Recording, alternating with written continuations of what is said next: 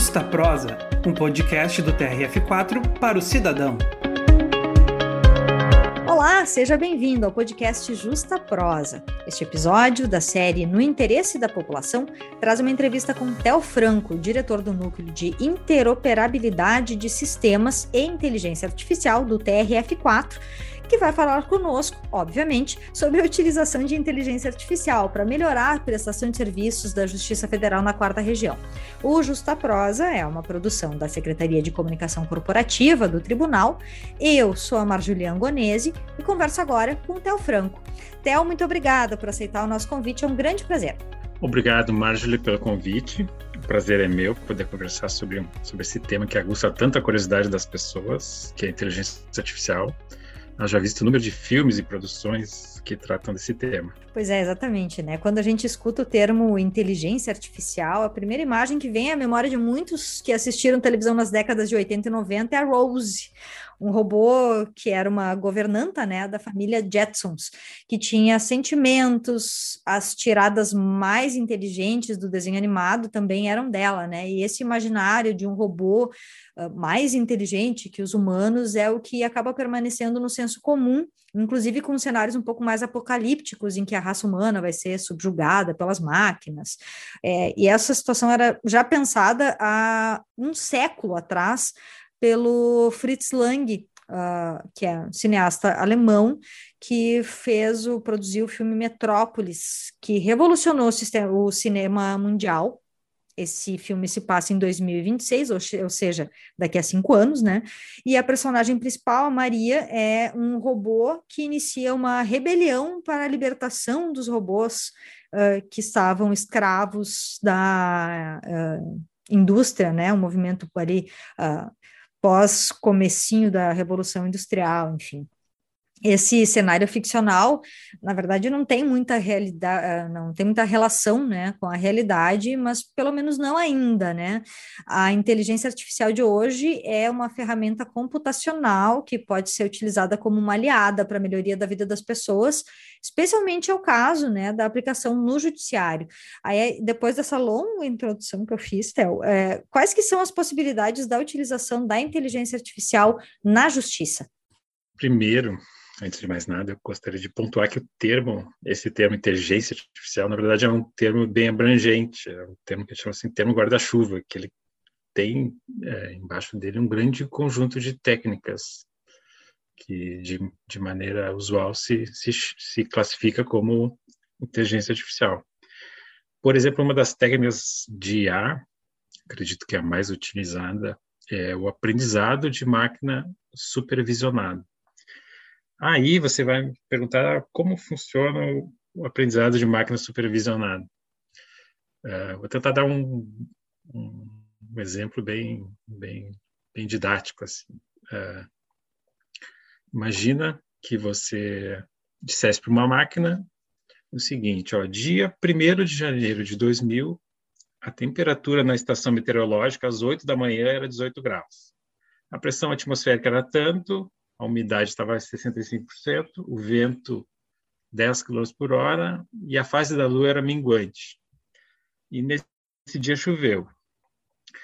Então você percebe que todas essas informações meteorológicas que você está passando para a máquina são as entradas, são aquilo que você mediu e está informando para a máquina. A saída do modelo, nesse caso do modelo de ar, é se choveu ou se não choveu.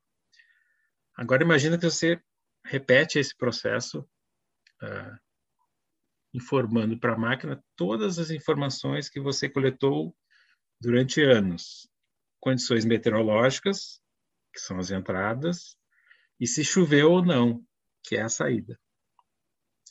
Com essas informações, uh, esse processo que eu estou tentando te descrever é o que a gente chama de treinamento para geração de um modelo de IA. O que a gente está fazendo? A gente está dando subsídios para a máquina a, aprender um, um comportamento, tentar determinar um padrão que tente vincular aquelas entradas que você passou, que você mediu, coletou durante anos, com as saídas, que nesse caso é se choveu, se não choveu. Então, uma vez treinado o modelo com esses dados históricos, uh, o modelo vai saber quais entradas são de fato relevantes para determinar a saída, que nesse caso é choveu ou não choveu. Então, onde é que está a IA nesse, nesse processo? Primeiro, identificar quais, quais entradas, quais informações são de fato relevantes. Por exemplo, no, a, a fase da Lua é relevante para determinar a previsão do tempo? Eu não entendo nada de meteorologia, tá? mas eu imagino que não seja tão relevante. Então, o modelo de vai identificar o que, que é, qual a, quais campos, quais entradas são realmente importantes e quais não são. E mais do que isso, o modelo vai, vai ser capaz de apresentar as novas entradas que o modelo não conhecia, ele vai conseguir uh, fornecer uma previsão de acordo com os padrões que ele descobriu. Então, se eu passar uma, um conjunto de informações de temperatura, umidade, vento, pressão, que ele não conhecia, ele vai tentar encaixar essas informações dentro das que ele conhece, mesmo que ele nunca tenha uh, nunca tenha sido informado exatamente esse, esses valores. Ele vai encaixar essas informações dentro de um padrão que ele descobriu para determinar se naquele dia vai chover ou não. Então, aí eu, eu consigo uh, criar um modelo de A que vai aprender, dado um conjunto de entradas, uh, vai gerar um conjunto de, de saídas, que nesse caso é o choveu ou não choveu. Aí você vai me perguntar, Thaís, o que, que isso tem a ver com a justiça? Nós aqui na Justiça Federal da Quarta Região, nós temos implantado o processo uh, eletrônico há mais de 10 anos. Então, você imagina o volume de informações que nós temos ali para explorar, para tentar identificar padrões de, de comportamento. Então, os, os, principais pontos que eu enxergo uh, de aplicação da IA na justiça, o primeiro deles é uh, obviamente, automatizar tarefas repetitivas. Se dadas as mesmas entradas, eu, servidor da justiça, tomo sempre a mesma ação, isso pode ser automatizado. Se as, se as informações das entradas estão corretas, eu consigo automatizar aquela ação, dando mais produtividade. Só que se essa, se essa tarefa repetitiva uh, para ser para realizar essa tarefa. Eu preciso analisar um, um certo conjunto pequeno de informações para saber o, qual é a ação que eu tenho que tomar. Na verdade, para essa automação, eu não precisaria de inteligência artificial. Bastaria eu criar uma regra que mapeie, ó, dadas essas entradas aqui, eu produzo uma ação X. Mas nos, há muitos casos, muitas situações em que para tomar uma ação dentro da, da justiça, eu tenho que analisar vários pontos do processo, da parte da, do texto. Então, são muitas variáveis que determinam qual ação que eu devo tomar. Nesse caso, construir uma regra que todo que preveja esse, esse, essa automação dentre todas as possibilidades que a gente tem é muito difícil. Você conseguir mapear todas as variáveis estabelecer, ó, quando tiver esse conjunto de variáveis, eu vou eu devo citar a parte ré, por exemplo. Uh, então, um modelo de IA pode capturar essas variáveis, essas entradas, determinar a ação mais adequada para aquele conjunto de valores. Ou mais importante, nem sempre nós vamos ter todas as informações uh, disponíveis como entrada para executar uma, uma ação automatizado. Então, é como aquele exemplo da, da meteorologia. Aquela, pode ser que aquela, aquele conjunto de pressão, temperatura, umidade nunca tenha ocorrido antes, mas o modelo de AI ele abstraiu esses detalhes e, e determinou, construiu um comportamento padrão, conseguiu identificar um comportamento padrão para classificar se vai chover ou não. Então, aqui no caso de IA aplicada à justiça para realizar tarefas repetitivas, o modelo de IA vai ler um conjunto de informações, que aí uh, pode-se discutir quais são, para criar, para tomar uma ação de forma automatizada. E mesmo que alguma informação não seja exatamente uh, algo que já ocorreu no passado, o modelo vai conseguir abstrair essa, esse, essa diferença e determinar uma, uma ação adequada. um outro ponto que, que eu acredito que a IA seja muito útil dentro da justiça e dentro dos sistemas processuais é o apoio à decisão. Nesse caso, a partir do modelo de IA, não vai ser executada uma ação de forma automática. Ao invés disso, o modelo de IA vai sugerir para o usuário alguma ação a ser tomada ou alguma opção a ser escolhida. Vou dar um exemplo. O, o servidor da justiça, o magistrado, está produzindo uma minuta. Então, é, é possível que o modelo de IA interprete, ó, processo já ocorreu tais, tais, tais coisas no processo, as partes envolvidas são essas, então o modelo de IA pode identificar a situação naquele processo e sugerir um modelo, ó, dentro dessas, dessa situação, desse processo, que ele se encontra nesse momento, um modelo mais adequado, ou os modelos mais adequados para a produção de uma minuta seriam esses, e apresenta isso para o usuário. Então, o modelo de IA, nesse caso, não está tomando uma ação de forma automatizada. Ao invés disso, ele está fazendo uma sugestão para o usuário que pode acatar aquela sugestão ou não. Ou então, uma parte entra com um recurso extraordinário no processo. A justiça, sempre que recebe um recurso extraordinário, especial, tem que analisar se aquele, se aquele recurso trata de algum tema do STJ, do STF.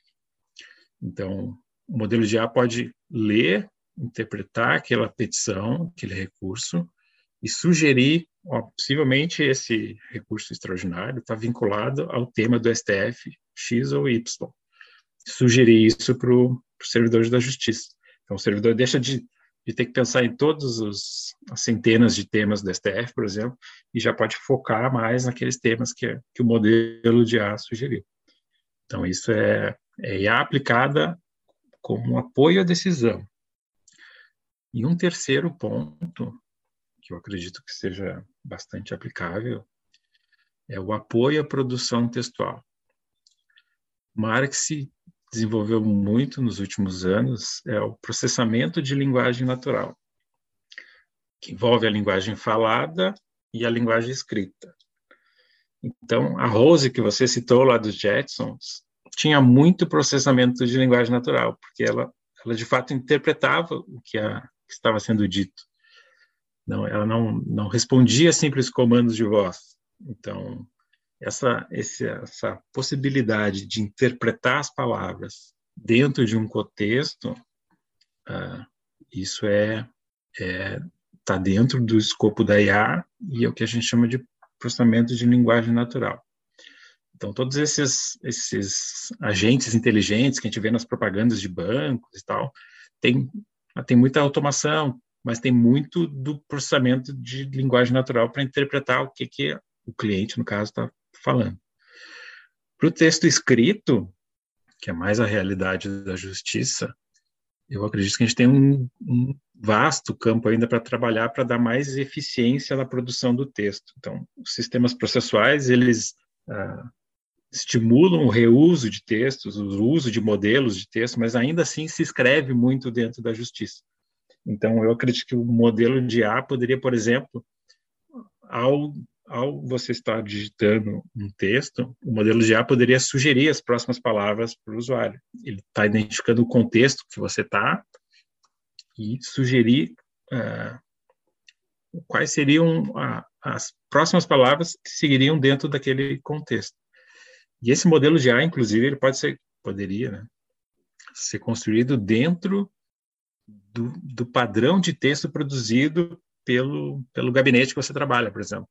Então, você poderia construir um modelo de A que uh, já conhece os termos, os tipos de texto, o tipo de o estilo que você costuma redigir os textos, e aí no momento que você está digitando, ele já vai sugerindo as próximas palavras para você produzir aqueles textos com mais eficiência. Ou ainda, se você faz uma referência a uma lei, uma súmula, o modelo de IA poderia identificar que aquele número, por exemplo, ah, você digitou ali 9.472, aí o modelo de IA vai, ó, isso aí ah, possivelmente é a lei geral de telecomunicações e já trazer um, um resumo da, dessa lei para que quem está produzindo o texto possa visualizar de uma forma mais rápida ainda dentro desse, dessa ideia de dar mais eficiência à justiça.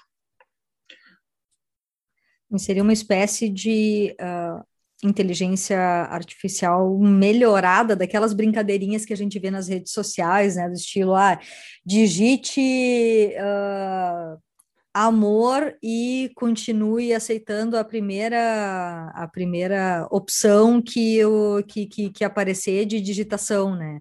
Que, claro, aí a, a, a situação da, da rede social é um outro tipo de algoritmo e outro tipo de, de necessidade que a própria plataforma tem para criar mais engajamento, assim, né? Mas só para a pessoa que está nos ouvindo entender mais ou menos que é quase como se fosse o corretor de celular, né? Que às vezes nos coloca em algumas situações meio frias, né? Situações ruins, mas que muitas vezes nos ajuda e nos dá uma agilidade maior para escrever aquilo que a gente está tentando dizer para outra pessoa. Bom, aqui na quarta região já existem alguns projetos em andamento, né? E outros ainda que devem ser implantados nos próximos momentos, né? Quais que são esses projetos, Tel? É, nós temos atualmente do EPROC, o EPROC é, é o sistema processual é, do TRF4 já é aplicado em é utilizado em outros tribunais também. Atualmente no EPROC nós temos sete funcionalidades que envolvem IA em algum ponto. A primeira delas é, é a sugestão de temas. Até já passei por ela na, na resposta anterior. O que, que significa isso? Quando um processo recebe um recurso, ou um recurso especial, ou um recurso extraordinário, ou um pedido de uniformização de jurisprudência, esse processo é encaminhado para um, um setor específico que faz o juízo de admissibilidade. O que, que, ele, que, que isso significa? Analisa se aquele pedido que está sendo discutido ali no recurso, se já existe um tema afetado lá no STJ ou lá no STF, ou na Turma Nacional de Uniformização, que já trata aquele assunto. Por quê? Porque se já existe um tema, o processo não precisa subir novamente para os tribunais superiores. O processo, nesse caso, é sobrestado e aguarda a decisão dos tribunais superiores. Então, esse projeto de sugestão de temas, ele analisa o texto da petição, desses três tipos que eu falei, e sugere um ou mais temas que possivelmente estão vinculados a aquele, aquele recurso. E, a, é, e, a, forma que foi construído esse projeto é bem naquela forma lá do, do, modelo meteorológico que eu falei na, na, outra, na outra resposta.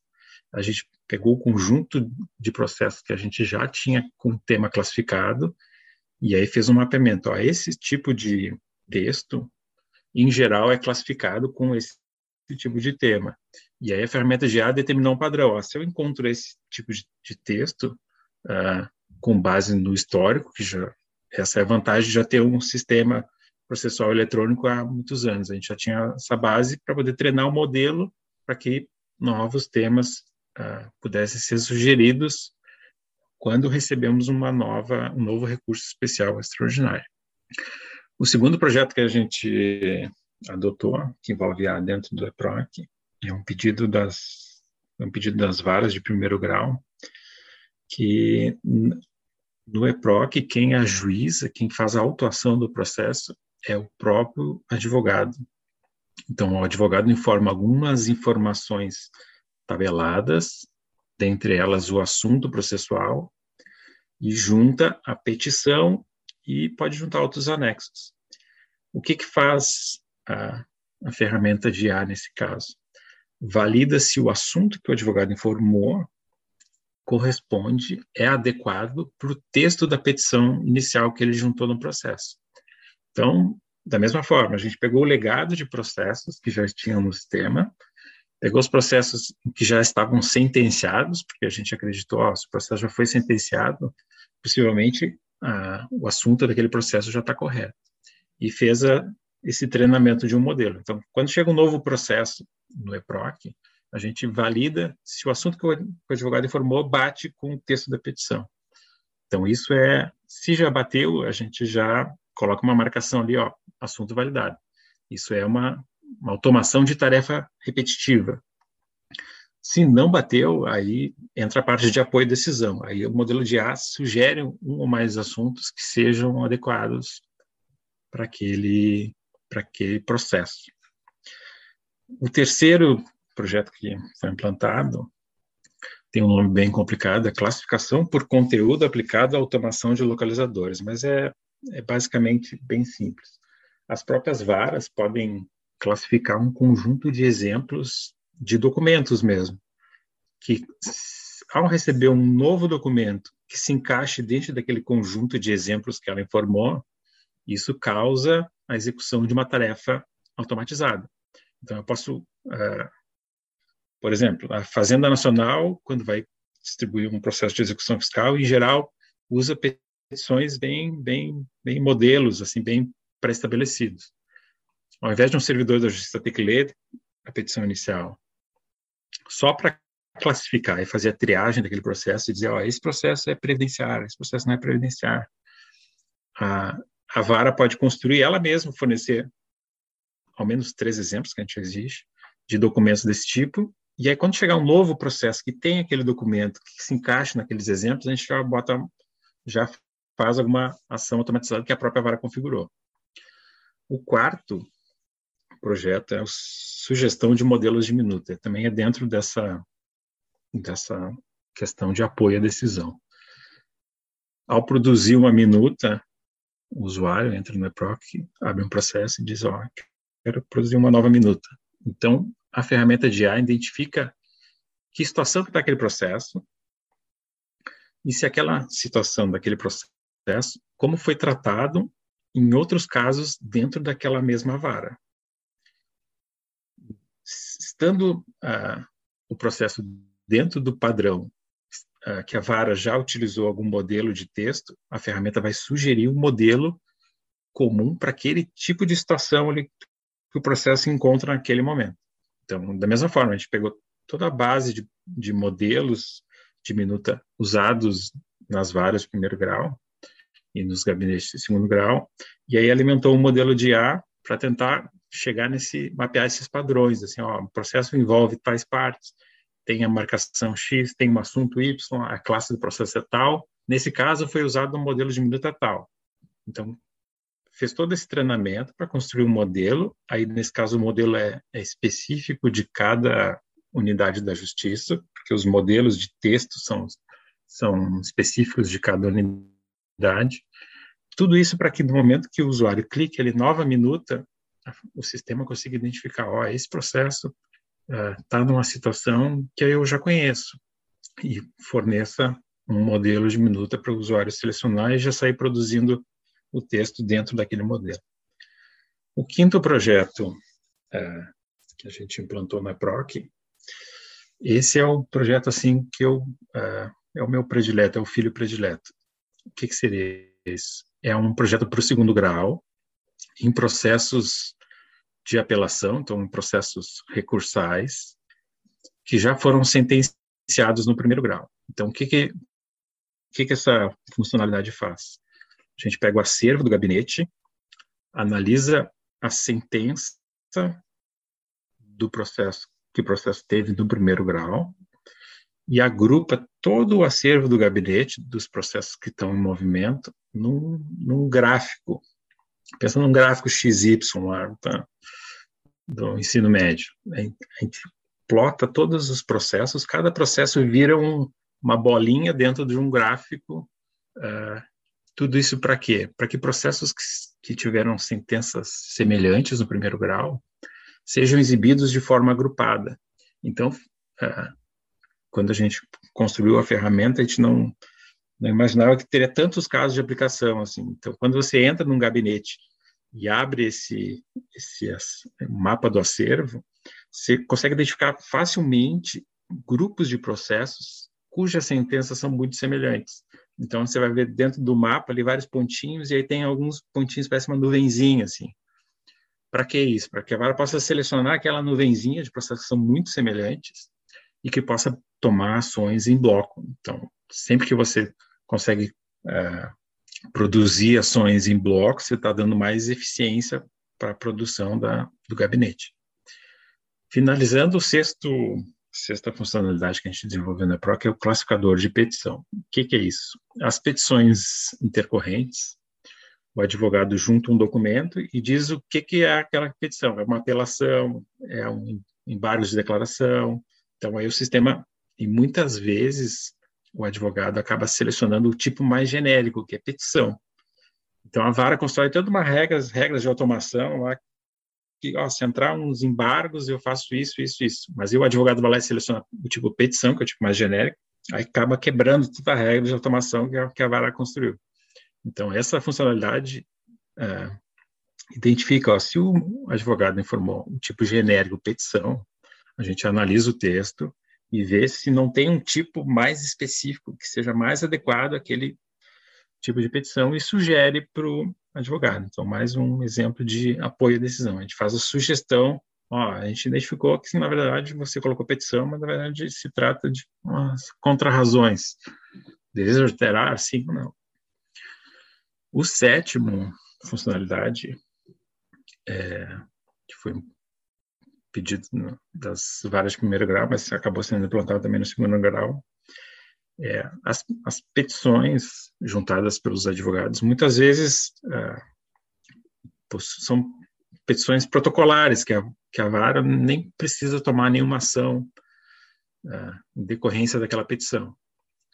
Então, o que a gente construiu? A gente construiu uma forma fácil de, da, da vara simplesmente passa o mouse em cima daquele, daquele documento e o sistema monta um resumo do texto para sumarizar, para dar mais eficiência à leitura daquele documento. Então, ao invés da vara ter que clicar no documento, abrir o PDF, ler o documento, para chegar na conclusão do que se trata, passando o mouse, a, a ferramenta de IA, nesse caso mais especificamente de processamento de linguagem natural, faz um resumo da petição e já mostra o texto ali para os servidores da justiça ou para o magistrado de forma resumida Aí a vara ah, passou o mouse viu, ah, se trata de tal coisa, ela já, já pode decidir o que, que vai fazer com aquela petição, ou se não demanda de uma ação, simplesmente tira a, a marca ali que, que entrou uma petição.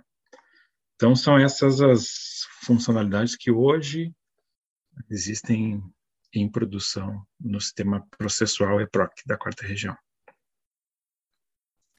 Tá certo. Bom, para a gente uh, uh, finalizar nossa conversa, né, que é, é, uma pergunta que muito se faz, né, um século, na realidade também, né, é se essa questão da, uh, do aprendizado de máquina, né, ou como se falava um século atrás, né, dos robôs inteligentes, eh, dessa inteligência não humana, digamos assim, se isso pode substituir a inteligência a ação humana e mesmo o senso de aplicação uh, da justiça, como é que como é que vocês pensam isso é, teoricamente se falando, né, uh, ou mesmo na prática também, é, a gente é, é uma pergunta muito mais é, é, filosófica e, e, que abarca um pouco mais a questão até da ética computacional do que qualquer outra coisa na realidade.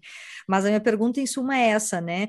Uh, esse aprendizado de máquina ele pode de alguma maneira padronizar e ampliar o senso de aplicação da justiça, evitar alguns erros que possam né, a, a acontecer ali no meio do percurso, alguns processos em específico? É, realmente é uma pergunta delicada. É, pelo que eu tenho acompanhado de, de seminários, eu já, já participei, já ouvi inúmeras palestras sobre o assunto, é um assunto, assim, inesgotável, né? Mas, na prática, falando francamente, eu acho que na justiça existe um, um percentual, pessoal, percentual grande até de processos, mais especificamente os processos de execução, que as regras são bem claras, assim, então as informações estão mais postas na mesa, não dando muita margem para interpretação. Então, eu imagino que talvez para esse tipo de processo a intervenção humana seja cada vez menos necessária. Mas, por outro lado, para a maioria dos, das demandas judiciais, eu, eu, imagino que sempre será necessário assim, um olhar humano mais sensível, nem que seja, pelo menos, validar ou não a sugestão da máquina. É, é a minha impressão. Uhum, ou seja, né, a, o olho humano, a, a, o senso crítico humano, é, pelo menos por enquanto, né, não pode ser substituído, é. ou seja, nós ainda não, não, ainda não somos obsoletos uh, um, uns para os outros, né, enquanto seres humanos, digamos assim. É, nem tudo se consegue construir, nem tudo está, tá, tem uma informação assim precisa no, no processo que se possa automatizar. Então, alguma margem, um olhar mais fino, assim, mais detalhado, humano, eu acredito que por muitos e muitos anos ainda será necessário, talvez para sempre. Né? É, assim esperamos até para não virarmos obsoletos no planeta Terra. Né? Verdade.